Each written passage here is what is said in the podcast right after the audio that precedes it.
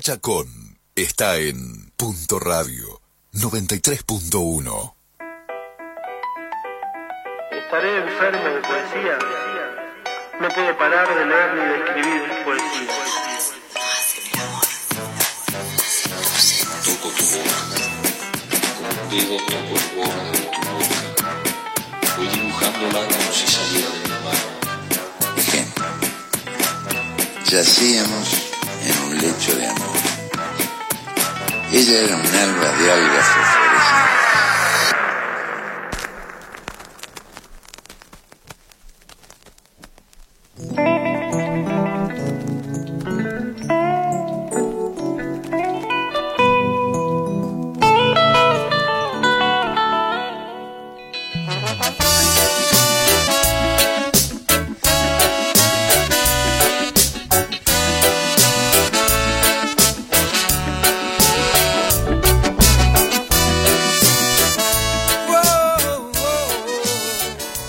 al aire, 18 minutos pasan de las 11 de la mañana y ya está con nosotros, como todos los martes, la señora Juliana, señorita Juliana Chacón. ¿Cómo le va? ¿Cómo anda? ¿Qué ¿Qué dice? tal? ¿Cómo están ustedes? Bien, todo bien por acá. ¿Qué tal? Bien, tomando mate en un mate prestado, muchas gracias. Hace frío, Me faltaba más. mate, Hay favor. bombilla, y mate acá. No hay ningún problema. Hay agua. Que Yerba. falte cualquier cosa menos el Mate. mate. Escúcheme, está frío Sí, y estoy lejos de casa. nos vamos acercando al invierno. Y estoy lejos de casa. Ni tan. Hace tiempo Que estoy sentado sobre esta... yo me pregunto. y así seguía. Y era la tarde. Bien, ¿con quién vamos a hablar en la mañana de hoy? Que además teníamos que llamarla y cuarto. No sé por Porque qué. bueno, y cuarto. Ahora vamos a nos hablar con hizo Elia. un favorazo, la Ajá. verdad, porque ella tenía un curso eh, y se superponía con esta entrevista, Ajá. así que me dio, ahí lo dejó funcionando. Santa mía. Un, curso, un curso online. Un Así cuarzo. que, un curso. Así que le, le vamos a recontra agradecer a Ixa Raba, oriunda de Tierra del Fuego, nació en 1982, es profesora en letras por la Universidad Nacional de Comahue, Neuquén, es escritora y editora. Está a cargo de las cátedras didácticas de las eh, segundas lenguas y lengua y literatura y su didáctica del profesorado de sordos e hipoacústicos, acúsicos, perdón, del Instituto de Formación Docente número 4 de Neuquén. Dirige además el sello editorial de libros ilustrados Tanta Ceniza Editora, tiene unos libros tremendos, y forma parte del comité editorial del Instituto de Arte Americano e Investigaciones Estéticas Mario Bus- Buschiazo de FADU UBA. Publicó los poemarios Barda en 2014, La luz no se corta como el papel en 2016, Los sitios de mi cuerpo 2019 y En el patio crece una planta rosario en 2021. Participó de las antologías Rumiar volumen 1 en 2018, Poesía Años Luz 2020, Poesía Neuquén 2020, Camelia, Mujeres que toman té 2021, Flor del Espinillo eh, 21 en el año 2021 y Paisajes del Interior, Antología de Mujeres Poetas de la Patagonia en 2021 es ganadora de la convocatoria, hace poquito le avisaron, eh, impulsada por el centro, perdón, esta no, por el Centro eh, Cultural Kirchner para participar del Festival Poesía Ya en febrero de 2020 en la categoría Poesía en Voz Alta y ahora sí, viene la que le anunciaron hace poquitito, ganadora de la beca Conserrat para la residencia de escritura del periodo verano-otoño 2022 por su proyecto El Libro de lo Manifiesto. Es poeta seleccionada para ser parte de la antología de poetas argentinas 1981-2000, convocatoria lanzada por Ediciones del DOC, curada por la- una poetasa Elena Aníbali. Hola Ixa, ¿cómo estás? Hola Juliana, ¿cómo estás? Hola la audiencia, qué presentación. No, qué, qué, qué currículum diría yo, tremendo, tremendo, qué tremendo trabajo. Bueno, ya soy grandecita.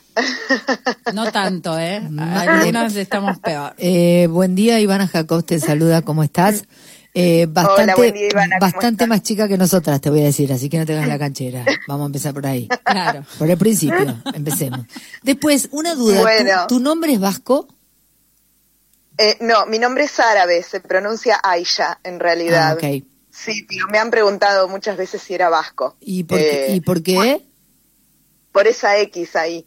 Este, pero en realidad es árabe. Eh, no, por gusto de mis padres, en realidad ellos eh, pensaban que tenían nombres comunes, se llaman Analía y Omar, y a sus cuatro hijos les quisieron poner nombres no tan comunes. Está muy bien. Y, y ahí quedamos los cuatro con nombres que ta- cada vez que nos los preguntan tenemos que repetir. Y- Eh, y y, cómo- además de letrearlos. Exacto. ¿Y cómo lo llevan los hijos? ¿Están todos contentos con la decisión de papá y mamá o, o les gusta Y una a cosita más simple?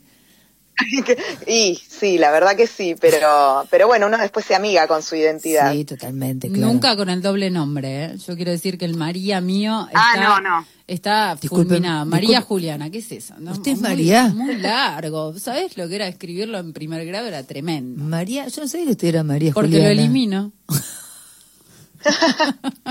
lo elimino. Bueno, me a mí quedé me con la con parte el de segundo Juliana. nombre. Ah, hay segundo nombre. Yo soy, yo soy Aisha Verónica y Verónica es larguísimo, entonces directamente Aisha Raba, que queda, Claro. justo los dos tienen cuatro letras, queda, queda bien. Bueno, eh, ahí leíamos el, el tremendo currículum que tenés y algo muy interesante, oriunda de Tierra del Fuego. Hay un exilio, ¿no? De la tierra de origen. ¿Cómo fue? ¿Cuándo fue? Porque fue. ¿Por qué? Sí, is- isleña. Eh, este, yo nací en el 82 ahí, mis viejos se fueron casi como exiliándose de su pueblo de origen, que es, ellos son santafesinos, eh, así que se fueron muy jovencitos porque mi mamá se quedó embarazada, muy adolescente, y, y entonces, bueno, se casaron y ellos consideraban que había como poco apoyo familiar, por decirlo de alguna manera, entonces eh, mi papá consiguió un, un trabajo en la isla, en la fábrica de Hitachi, Uh, y después empezó a trabajar en eh, gas del Estado. Y, y bueno, como sabemos, todas las empresas eh, de gas y de petróleo siempre em, tienen un, eh, mucha movilidad para sus trabajadores, así que en el año 90 a él lo trasladan a Neuquén.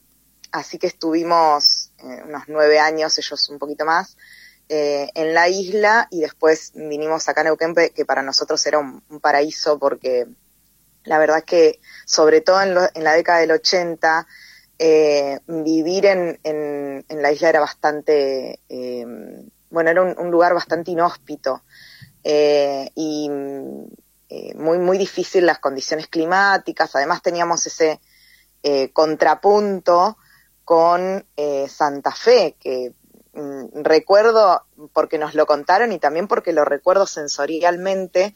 Eh, siempre fuimos desde muy chiquita a las casas, a la casa de mis abuelos en los veranos, pasábamos casi todo el verano ahí y era mucho el contraste. De hecho, con, con mi hermana no, no sabíamos lo que era una mosca, una hormiga, esas cosas que, pero porque nuestra vida iba, eh, era muy dentro de casa. Eh, este, mi, mi papá pasaba eh, cinco, tenía un régimen de 5-2, entonces pasaba cinco días afuera de mi casa y volvía dos, y era una persona como extraña eh, en la dinámica familiar porque Claro. estábamos siempre con, con mi mamá eh, y siempre muy adentro de casa. Eh, este, vivíamos en un barrio que es de los más conocidos allá, que es el Intebu. Eh, son unas casas muy particulares de industria finesa, eh, armadas eh, para, que el, para que el viento no las, eh, digamos, no, no sea tan eh, Cruel. agresivo. Y, y eran unas casas como muy, muy raras, pequeñitas, y teníamos la escuela, que es donde mi, mi mamá trabajaba, muy cerca. Entonces nos las pasábamos yendo de la, de la casa a la escuela, de la escuela a la casa. ¿Cómo lo decía el Eh, general? que- la claro. escuela del trabajo, el trabajo a la Este, casa, de, la... Exacto, sí. sí, sí. Ahí Era está, como pandemia contabas- de pandemia, una vida ahí como, como, como una, digamos, un- una casa más parecida a un refugio, ¿no? Parece como más eh, frente, a- frente a un territorio inhóspito. La pregunta es esta, ¿comenzó ahí tu interés por, por la lectura, por la escritura o, o empezó después? Eh, yo vengo de una familia así como muy, muy lectora, mi abuela es eh, docente, mi tía, mi mamá eh, y desde muy chiquita recuerdo eh, una biblioteca muy nutrida. Mis viejos contra- compraban en ese entonces libros por catálogo, que se Claro. usaba mucho eso. Mm, Entonces, eh, tenía muchos libros y, y sí había una, eh, una rutina de, de lectura. Mi mamá todos los días nos leía a la noche eh, cuentos, empezaba con los cuentos maravillosos, eh, los cuentos tradicionales de, de Perrault, de Hans Christian Andersen, y entonces tenía mucho esto de, de la narración incorporada. Eh, de hecho, el- hace unos años me mostraba los cuadernos de primer grado, de segundo grado, yo aprendí a escribir y a leer muy chiquita y, y me la pasaba entre las tareas, eh, escribía historias y las dibujaba. O sea, siempre estaba como ligada a la literatura con la ilustración, eh, cosa que después eh, pude trasladar al, al proyecto editorial, ¿no? Claro. A tanta ceniza. Para mí desde el comienzo iba a ser un proyecto de, de literatura ilustrada. Eh, y, y creo que se germinó ahí todo, todo eso. De hecho, cuando tuve que elegir carrera estaba entre letras y bellas artes, letras y bellas artes. Mm, elegí letras, pero años después hice también bellas artes que la dejé incompleta, pero bueno, fue como, me saqué ¿Y las ganas por lo esa menos. elección de, de- de estudiar letras, ¿crees que afectó positivamente o negativamente tu búsqueda poética?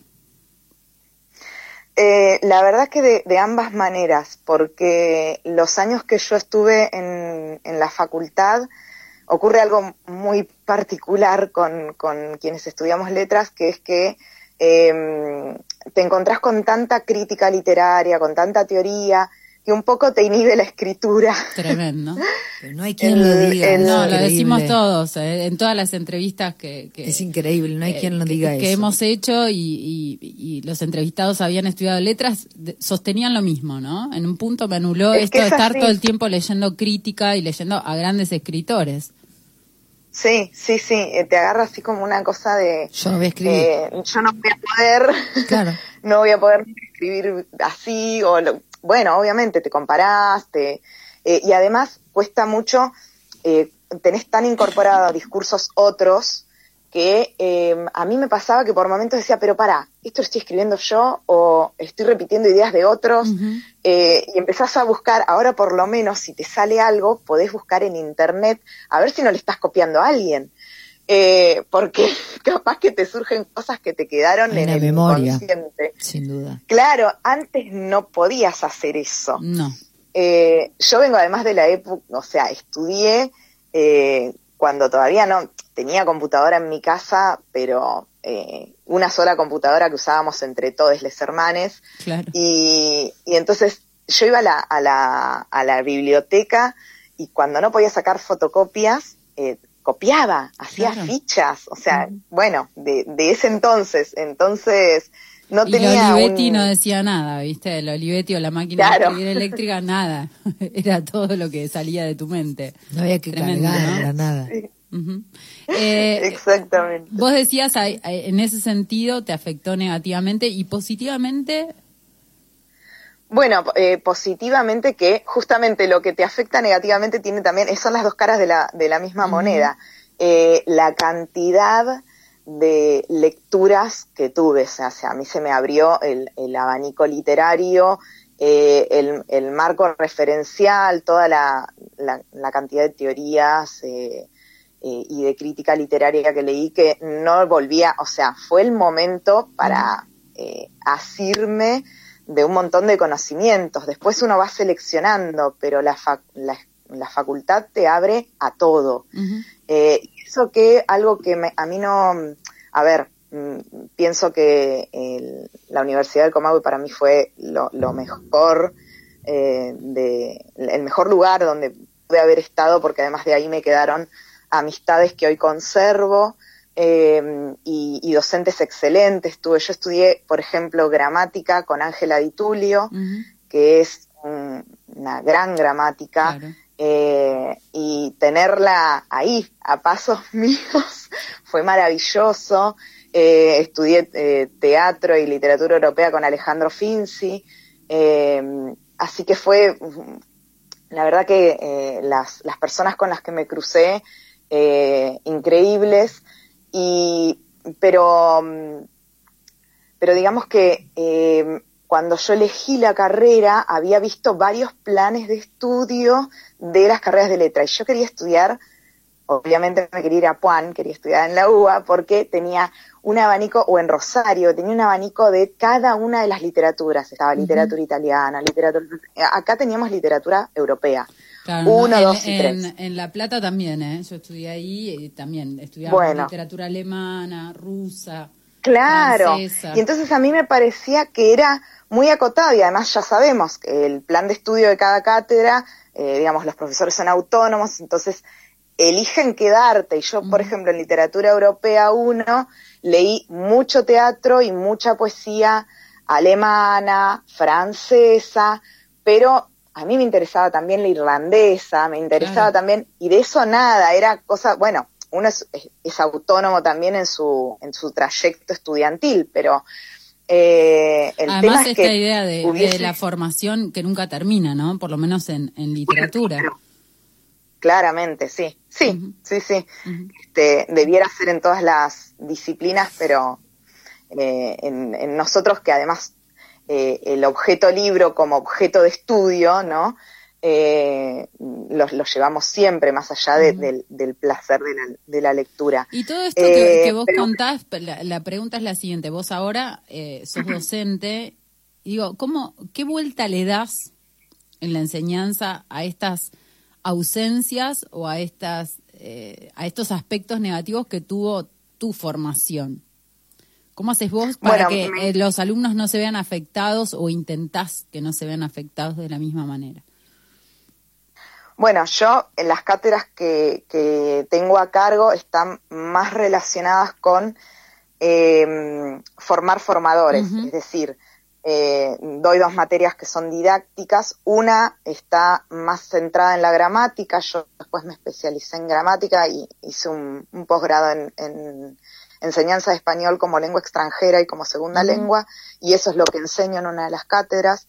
Eh, tiene toda una, me- en eso tuve que eh, volver a estudiar desde otro lugar porque eh, es enseñar español a personas sordas. Claro. Entonces es todo una, toda otra mirada, se me abrió un abanico nuevo totalmente que yo desconocía, eh, porque la lengua de señas es ágrafa, entonces a las personas sordas se les enseña a comunicarse en español solo a través del código escrito. Claro. Eh, la LSA tiene su propia gramática. Y en la otra materia enseñó cómo enseñar lengua y literatura. Entonces es- eh, hay todo ahí un- una, eh, un- una serie de conocimientos que tienen que ver con la didáctica. Cosa que debo reconocer, nunca me gustó tan, nunca me gustó demasiado. Pero bueno, eh, hoy por hoy es lo que me da Bueno, de pero comer. uno de, de- de alguna manera en didáctica recibe, por lo menos eh, a mí me pasó, por ejemplo, cuando cursaba didáctica, conocí a Clarice Lispector en el año, mm, no sé, 99, 98, eh, y, y Claro. de Clarice no había nada en, en español, ¿no? Entonces digo, ¿hay algún acercamiento que vos les das a, a tus alumnos que de alguna manera viene a romper la estructura académica o, o consideras que no, que, Sí. que no es el espacio? Sí, sí, de hecho, mis alumnos se ríen porque dicen que soy la única docente que eh, los descentra un poco, porque yo todas las clases inicio con algún poema, algún Claro. texto, alguna lectura que está relacionado con lo que vamos a ver ese día en la clase. Así hablemos de los modelos pedagógicos a lo largo de la historia de la educación. Yo inicio esa clase con algún texto eh, o algún video, alguna lectura y, y demás. Claro. Entonces, eh, bueno, intento meter, además mis clases son bastante poco tradicionales. Eh, No no, sé por son qué la lo típica suponía. clase. Claro, no son la típica clase magistral donde yo estoy parada adelante. Este, siempre son más, más bien clases taller. Entonces, eh, bueno, esa es otra, esa es otra mirada también. Eh, ahí juega un poco de otra manera esto que cuesta tanto aplicar en la escuela, que es el, el famoso enfoque comunicativo, que siempre hablamos de eh, el enfoque comunicativo y terminamos eh, obviándolo y las clases terminan siendo una clase expositiva donde es el docente el que está hablando todo el tiempo y el alumno No, pregunta. Ahí pegaría el Y grito de- entonces- de, terror, no sé, de scream. Claro. y saldría corriendo, ¿no? Uno tiene, en un punto busca la ruptura, de alguna manera llegar. Exacto. No me acuerdo quién decía que, eh, no me acuerdo, a lo mejor vos sí, pero alguien decía que, que uno se vuelve, digamos, un, un- que lo que transmite cuando da clases es la pasión, no, no puede transmitir el conocimiento puro en sí, sino eso que te enlaza Exacto. con aquello que, que lees o que escribís y que el desafío está en llevar al aula el libro que tenés en la mesita de luz. Sí, sí, sí. Bueno, a mí me, me dicen mucho eso a mis alumnos. Ay, profe, usted se nota que le encanta lo que Claro, hace. claro, ese apasiona- apasionamiento, ¿no? Eh, Debe ser el histrionismo, le digo, que le pongo y a la cosa. Y te pregunto esto, vos comentabas que cuando empezaste a escribir lo hacías en, en cuadernos entre tareas, ¿no? Cuando eras muy chiquitita. Sí. ¿Cómo pasaste de ahí a la profesionalización? A decir, bueno, sí, escribo, soy poeta. Eh, bu- bueno, todavía me cuesta decirlo, te voy a, te voy a decir. ¿Cómo se pasa? ¿Cómo es el pasaje? Recién muy poquito empecé, soy escritora, porque yo siempre decía soy docente. Eh, y, y a lo sumo no, soy docente y editora. Y la parte de escritora siempre la dejaba de lado. Y, y la gente que me escucha, mis amigas sobre todo, me dice, pero no, vos sos escritora también, o sea, decí eso. Yo siempre hablo de, de las autoras, de la editorial y demás. Eh, y me pasó que, mm, bueno, soy como una persona bastante, siento, pues, quizás por familiarmente, o sea, por herencia familiar, eh, nosotros en mi familia venimos, mis hermanos y yo y mis primos, somos la primera generación de estudiantes universitarios, entonces eso ocurre en muchas familias. Eh, y a mí me parecía que eh, todo lo que yo hiciera tenía que estar avalado por un título, porque si Claro. no... hay eh, título, ¿cómo ¿no? lo De poeta, no, no, no, no, uno claro, no recibe entonces no hay título de eso. De hecho, eh, de edición, ahora está la carrera de edición, está la carrera de corrección, pero yo en la editorial hice cursos, estuve haciendo cursos con Víctor Malumián, con los chicos de Godot y demás, pero no es que hice la carrera de edición. O sea, es más de oficio como muchos editores. Claro. Eh, y me costaba mucho decir, o sea, yo seguía diciendo, soy docente porque es el único que siento que es título que tengo, digamos. Lo único que puedo Eh, colgar en la pared. ¿Qué se puede colgar en la pared cuando uno es poeta? Claro. ¿No? ¿Qué- qué- cómo- Claro. ¿Cuál es el lugar? ¿Cuál es el lugar donde, donde definitivamente digo, hay un reconocimiento de los pares siempre para decir, bueno, sí, escribo, lo acepto, confieso, Exacto, sí. confieso, escribo.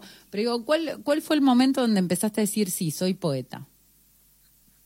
Bueno, cuando, cuando ya tenía un libro publicado, al menos dije, bueno, sí, acá hay algo, esto es prueba de que eh, hay, hay un, un- algo que se hizo, ¿no? Está el hacer eh, mm, objetivado, materializado en este, en este libro. Pero sobre todo, eh, con esto de las invitaciones a festivales, a antologías, a, eso te da una, mm, ahí está el reconocimiento, Claro. digamos. Eh, yo sentía, no soy yo la que lo dice, son ellas. Claro, claro. viene como el nombre, ¿no? Como la identidad, viene dado por otro. Ujú. Eh, Y entonces, ese, ese primer libro que, que publicaste, eh, ¿cómo surgió? Eh, bueno, fue porque eh, mandé, yo tenía ya listo un, un primer manuscrito, eh, siempre es un primer manuscrito porque después viene la mirada del editor o la editora. Eh, en mi caso, en los libros que yo que edité, siempre, siempre los eh, hubo detrás de la figura del editor un, un hombre, así que bueno, por eso mismo siento que fundé la editorial, porque necesitaba que ese rol también lo cumpliéramos las mujeres. Y, y mandé mails allá por el año 2013, 2014, principios de 2014, a varias editoriales que me gustaban eh, y, preguntando si recibían material. Y la, una de las primeras que me contestó para decirme que sí, eh, que recibían, fue Buenos Aires Poetry. Eh, que es la editorial de, de, Juan Arabia y Camila Evia. Y mm, entonces le mandé el manuscrito, porque siempre, eh, tip para, para quienes quieran publicar, no se manda el manuscrito en el mail. No, no, primero se, pregunta, primero. Primero se pregunta y después se manda el texto. Claro. Sí, sí, y además, ojo, siempre se manda el manuscrito después de haberlo este, registrado en la Dirección Nacional de Derechos de Autor, por cualquier cosa, más vale eh, resguardar los escritos propios. Em, así que le mandé el texto y Juan me respondió a los días diciéndome que le había gustado, me hizo como una, eso, en eso estuvo muy bien, me hizo varias apreciaciones en el mail y me dijo de juntarnos. Y bueno, nos juntamos, me acuerdo en, en ahí por un café de, de, Corrientes, creo que era La Paz, si mal no recuerdo. Em, y empezamos a charlar, leímos los poemas, algunos, eh, hicimos una especie de poda de algunos eh, versos y palabras, y, y, enseguida entró en prenta. Me dijo, bueno, ellos estaban recién empezando con la editorial como editorial, porque ellos hace unos años la tenían como revista. Y, y habían publicado algunos textos eh, de Florencia Abate, por ejemplo, entre... Éramos, me acuerdo que tenían publicados cinco libros y éramos solo dos mujeres, Florencia y yo. Eh, el resto eran todos hombres. Qué bien. Y, y bueno, y ahí surgió, digamos, ese primer paso. Y por ese libro me invitaron a Rumiar Buenos Aires, que era un ciclo que llevaban adelante Carolina Gioio y eh, Gabriela. Ay, ahora no me sale el apellido. Eh, pero es Gaby Larralde.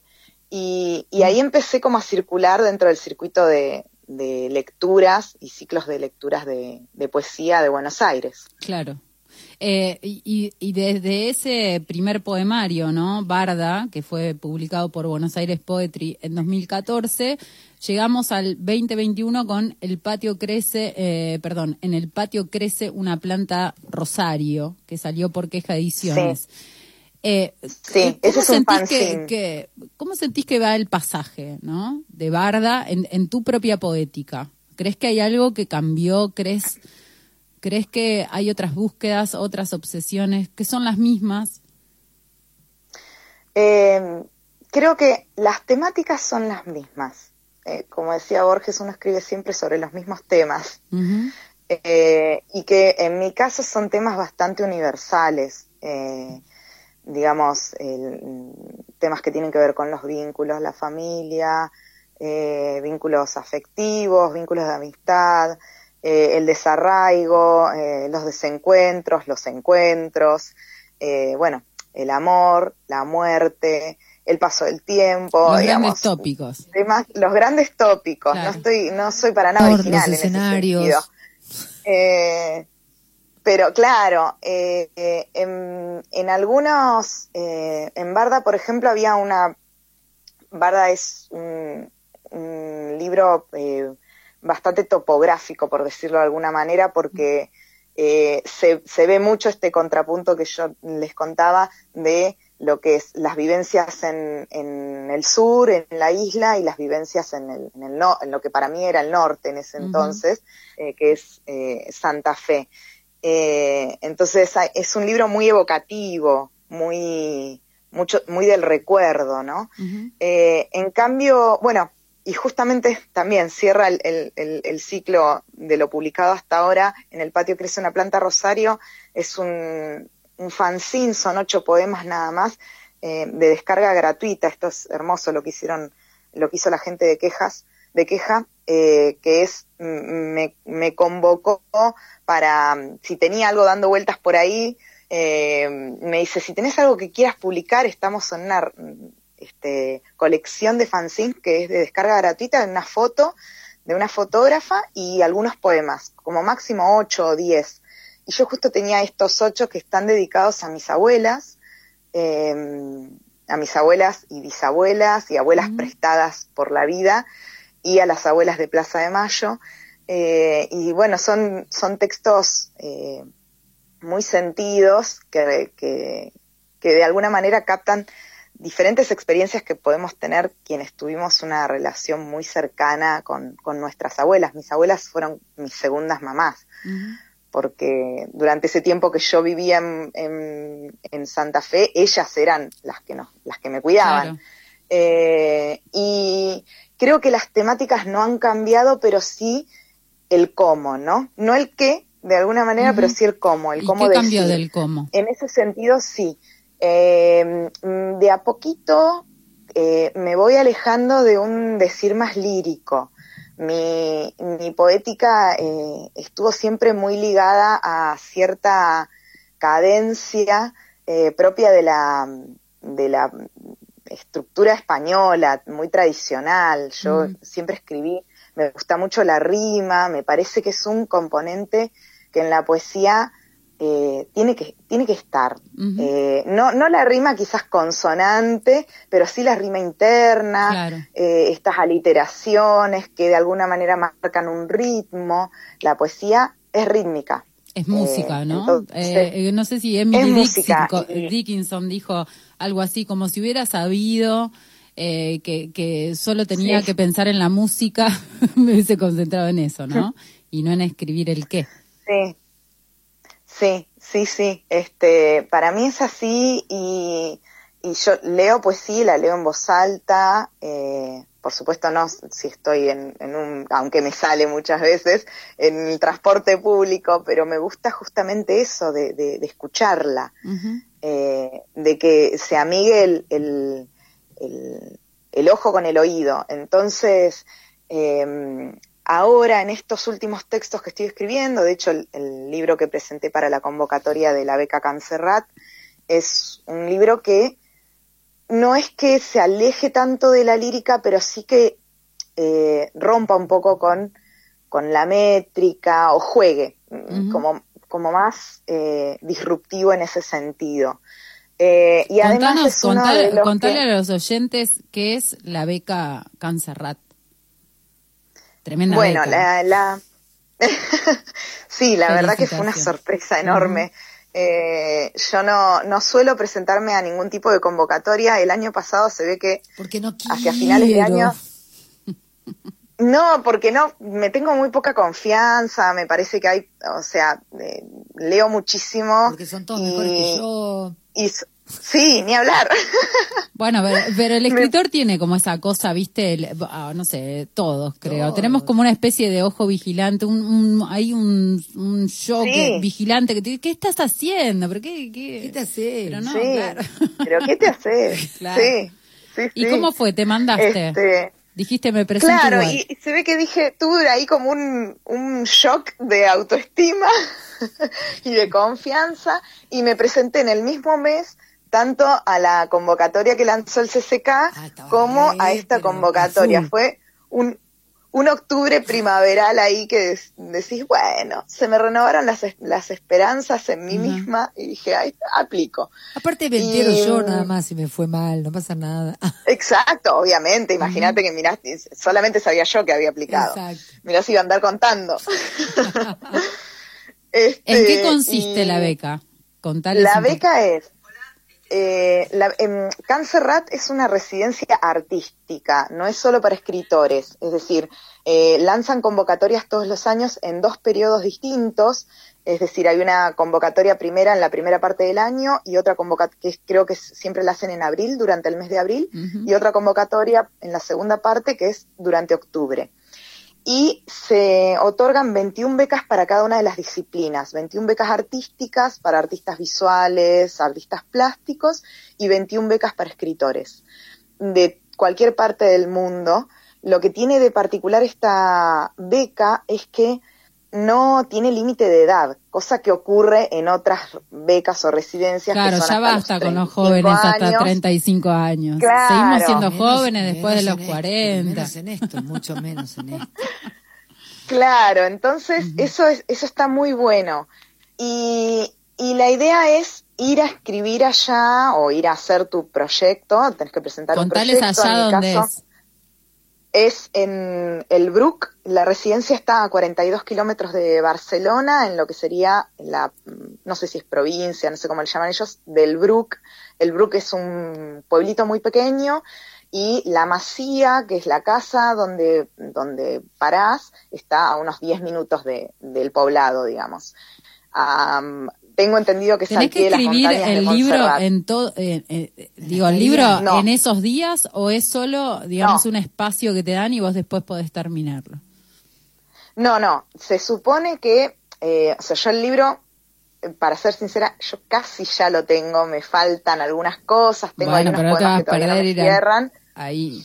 pero, claro, pero la idea es, la idea es ponerlo en, eh, en ex- exponerlo, digamos, ellos organizan todos los viernes eh, distintas instancias para que cada uno de los artistas pueda mostrar lo que está haciendo y además todas las semanas tenés una reunión con la coordinadora del área, en ese caso, por ejemplo, con la coordinadora de escritura, eh, y bueno, y te hace un, un feedback, eh, apreciaciones, vos le vas mostrando lo que vas escribiendo y demás. Entonces, la, la idea es que haya un intercambio y que ese intercambio sea productivo para terminar lo que vos llevaste, lo que Claro, y, propusiste. y quiero contar esto, ¿no? Que, que vos lo publicaste en las redes y yo lo leí, que también tu, tu gran meta es ir a promocionar a otros escritores. Sí.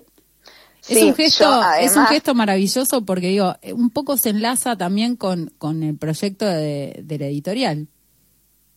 Sí, es que mi idea era esa. Eh, yo les propuse a las coordinadoras de la residencia, que son tres, eh, ir a dar un taller, además, eh, un taller de, de lectura de escritoras que escriban en Patagonia. Entonces, mi idea es llevar las voces de las escritoras de acá. Tomé dos escritoras por provincia, de diferentes momentos de la literatura. Eh, y, y la idea es, que las conozcan, porque, bueno, no, no, no sé cuánto se conoce allá de las escritoras que tenemos acá. Eh, y es lo que hago eh, con tanta ceniza. Eh, es decir, em, yo Ahí, contanos un poquito el, el proyecto de la editorial, ¿no? Que es súper particular. Vos decías, bueno, eh, está enlazado con la ilustración, no es solo literatura, no es solo poesía, Sí. eh, aparece la ilustración, que es otro interés que vos tenés. ¿Cuál, e- cuál fue el, el impulso, digamos? Decir, bueno, sí, quiero editar. ¿Por qué meterte en Bueno, eso? yo, yo s- siempre amé los libros, eh, me parece el objeto, uno de los objetos más hermosos que creó el ser humano, eh, y para mí la literatura siempre fue un, un lugar de resguardo. Eh, durante momentos muy difíciles eh, yo me encerraba en el libro, de hecho, eh, recuerdo los, los retos de mi papá decir, pero deja ese libro y salía a jugar afuera. yo vivía encerrada leyendo siempre. Y, y entonces cuando estudié letras yo tenía la idea, eh, no era que lo que más me gustaba era ser docente, pese a que lo disfruto mucho y me encanta, eh, yo quería hacer libros, quería editar libros. Y además me pasaba esto de que veía, leía los legales de, de siempre y veía siempre hombres de, de nombres de hombres. Y yo decía, pero ¿por qué? ¿Por qué siempre todos los catálogos los tienen que manejar los hombres? ¿Por qué tienen que seleccionar ellos? O sea que ahí y la, estaba la, como la súper molesta. editorial va con Tengo- una mirada más feminista. Tengo entendido que es porque nacieron primero. Ah. Sí, sí, sí. La pregunta es esta, la, Entonces la- ya ahí- la editorial tiene una mirada más feminista? Sí, nosotras editamos eh, mujeres, identidades feminiz- feminizadas y disidencias. Eh, pero primer lugar, en primer término, mujeres. Entonces, de hecho, todas las que están en el catálogo hasta ahora son mujeres. Eh, de a poquito nos vamos abriendo. Eh, mujeres y niñas, porque tenemos libros escritos por, por peque escritores. Y, y la, la idea de la editorial era eh, justamente eh, aunar eh, estas dos cosas, ¿no? Palabra e imagen. Eh, que cada libro de poesías pudiera estar ilustrado por una ilustradora distinta, entonces convocamos, además de a la autora, a la ilustradora y la ilustradora recibe el libro y hace lo que se le canta, digamos, hablando mal y pronto, porque yo no le pongo ningún tipo de, de directriz ni Claro. nada. Es decir, fíjate qué te pasa con estos textos. Y eh, han surgido cosas bellísimas, Sí. todos los libros, si bien hay una, una estética dada por la diseñadora, que es Aisha Sacco, eh, todas las, cada una de las ilustradoras eh, le imprimió su estilo, su impronta. Eh, entonces tenemos trabajos hechos con anilina, trabajos hechos digitalizados, ¿no? Después, pero digo, con tinta china, con carbonilla, con acuarela. Entonces son todas diferentes y, y no sé cómo, pero eh, se da una cosa muy particular que eh, cada ilustradora es como si hubiese sido la apropiada para esa poética en particular. Eh, quiero, quiero creer que es como que tiene que ver con, con ahí una, una búsqueda mía como Claro. muy particular, pero, Claro. pero me sor- no deja de sorprenderme cada libro que sale y es como qué buena elección o qué buena yunta. Sí, sí, sí, justo esta autora con esta ilustradora. Sí, vayan a buscar Este- los libros de, de Tanta Ceniza porque están realmente buenos y hay tremendas poetas, eso lo, lo quiero decir. Eh, nosotros re- entrevistamos a Karina Rita Medina, que tiene un libro publicado Sí. por Tanta Ceniza. Eh, Y bueno, nada, no no quiero que se nos vaya el tiempo porque nos estamos quedando sin minutos. La entrevista da para 14 horas más, la verdad. Te súper agradecemos porque sabemos que te estás perdiendo un curso en este momento. Eh, Sí, pero eso fue error mío. Me olvidé del curso, perdón. No, bueno, pero a todos nos pasa que por ahí hacemos 600 cosas y están todas recopadas y nos anotamos en todas y después hay como un multiverso Sí. de, de cosas que Sí, no podemos ahí eh, acaparar o hacer en el mismo momento. Eh, queríamos que, que nos compartas algunos de tus poemas. ¿Nos trajiste algo? Sí, les traje, traje algo. eh, bueno, eh, uno, eh, Para que se eh, está cortando un poquitito. A ver, por ahí, Ahí, ahí estamos bien. A ver, voy a humana, por leerles- favor, te lo pido. voy a leerles algo de La luz no se corta como el papel. Eh, este poema se llama Nieve y bueno, haciéndole honor un poco a, a- al origen. Eh, dice así, la última vez que toqué la nieve, mis manos recibieron las partículas minúsculas de aquella otra que alguna vez odié. Una bola de nieve es como una bola de cristal. Puedo ver a través las calles blancas, las piernas enterradas hasta la rodilla, los techos cubiertos, las ramas vencidas, las huellas cimbreantes, barrosas de los autos y camiones. Puedo ver también las tardes de juego en casa, la danza en el living, el montaje en la escalera, mamá que teje y toma mates y nos mira. Una soledad plomiza entra por las ventanas. Papá está lejos, en el campo. Imprime sobre esta misma nieve la rúbrica de sus borcegos. La nutria que cuidamos está en mis brazos. Caliente el cuerpo se hincha y retorna. Nos mira hasta que se duerme y la nevisca se funde con las voces de sui generis. Mis manos, aclimatadas, se acoplan al fuelle. La última vez que toqué la nieve, eché en falta ese pelaje denso. Por sentirlo otra vez, dejé que me quemara el frío. Tremendo poemazo, tremendo poemazo, pero queremos dos más, dos más. Queremos aprovechar Ah, bueno. el tiempo. ¿Tenés dos más? Como para cerrar. Bueno, bueno, bueno, a ver. eh, uno de Barda. Este ¿Dónde se consiguen tus libros? Porque después los oyentes me empiezan a mandar mensajes. ¿Dónde consigo los libros? ¿Dónde se consiguen?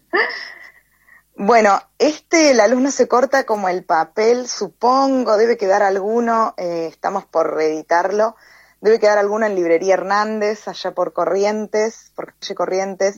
Eh, Barda está descatalogado, ya no se consigue. Eh, también estoy viendo de reeditar.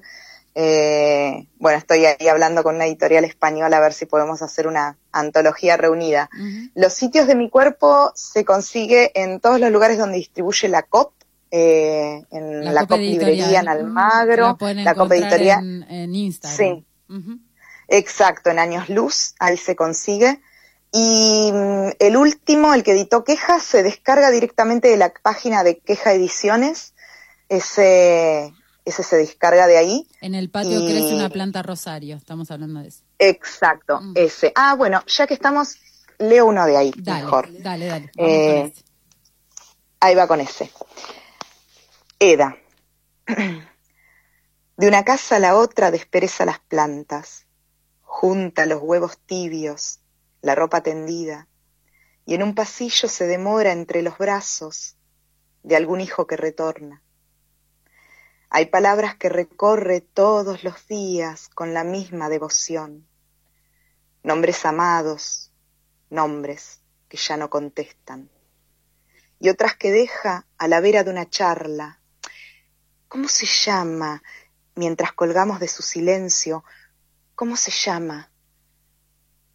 Hace años que intercambiamos regalos, un perfume, un chal, un par de aros, un sombrero que me da un aire a la Hepburn desayunando.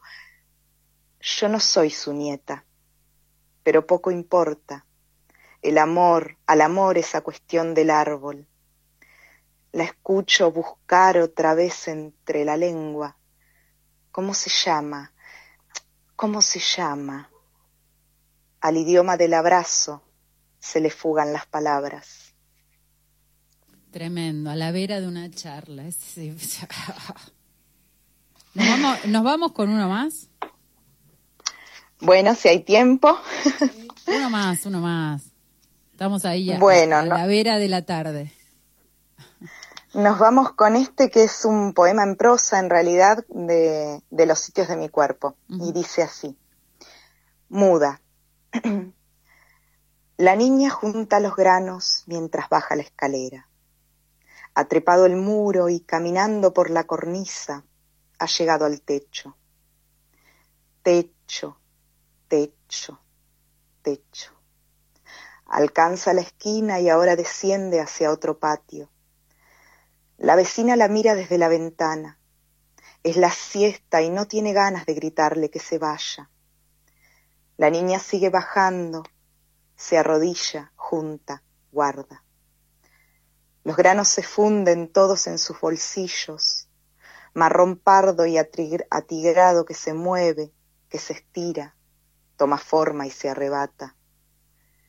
Más granos y más grandes se torna el cuerpo molesta en el bolsillo que es ahora una jaula. Se estira la niña y otro grano se esconde bajo una garra. Asombrada mira su brazo. De niña a fiera se cambia. Se encoge sobre sí misma hasta alcanzar el piso y camina, lenta, sensual, mortal, sobre sus cuatro patas. La vecina advierte el fenómeno, se asusta, quiere gritar y emite un gemido, quiere correr y se queda inmóvil. El tigre la mira desde el rellano, baja los últimos peldaños y se acerca a la puerta. No ruge, no amenaza. Se inclina hacia adelante y en una mueca, que es más de dolor que de asco, vomita un vestido pequeño y cientos de granos de café y se marcha. Aisa, mil gracias. ¿Pronuncié bien el nombre? ¿O Aisha? Sí, Aisa. es Aisha, pero no te preocupes. Bueno, Aisha, mil gracias, hermosos los poemas. Eh, te recontra agradecemos por el espacio ahí que nos diste. Eh, No, por favor, gracias a ustedes. Un placer. Como sea que se pronuncie tu nombre, como sea que, que sea lo que sea, gracias por este rato y gracias por la emoción de tus palabras. eh, y la queremos ir con un temazo Clara Molina, Molino, perdón, de la banda Souland, eh, que eh, fue premiado con como parte de la campaña